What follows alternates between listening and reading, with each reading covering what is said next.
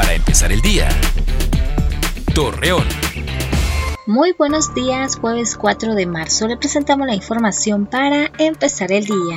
Con el programa para el bienestar de los adultos mayores del gobierno federal, se busca que los beneficiarios puedan contar con un ingreso extra debido a que muchos se vieron afectados por las restricciones del COVID-19. El COVID-19 ha sido un duro golpe para las familias laguneras por los elevados gastos médicos para tratar esta enfermedad. Sin embargo, en ocasiones no logran ganar la lucha contra el virus, así lo señaló la docente María Guadalupe Rodríguez Gómez.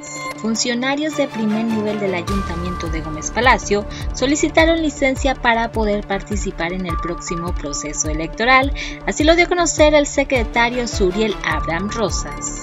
Jorge Luis Juárez, comandante de paramédicos de la Cruz Roja de Torreón, informó que los reportes de riñas y accidentes viales se han incrementado en lo que va del año, pese a las restricciones de salud. Hoy se celebra el Día Mundial contra la Obesidad.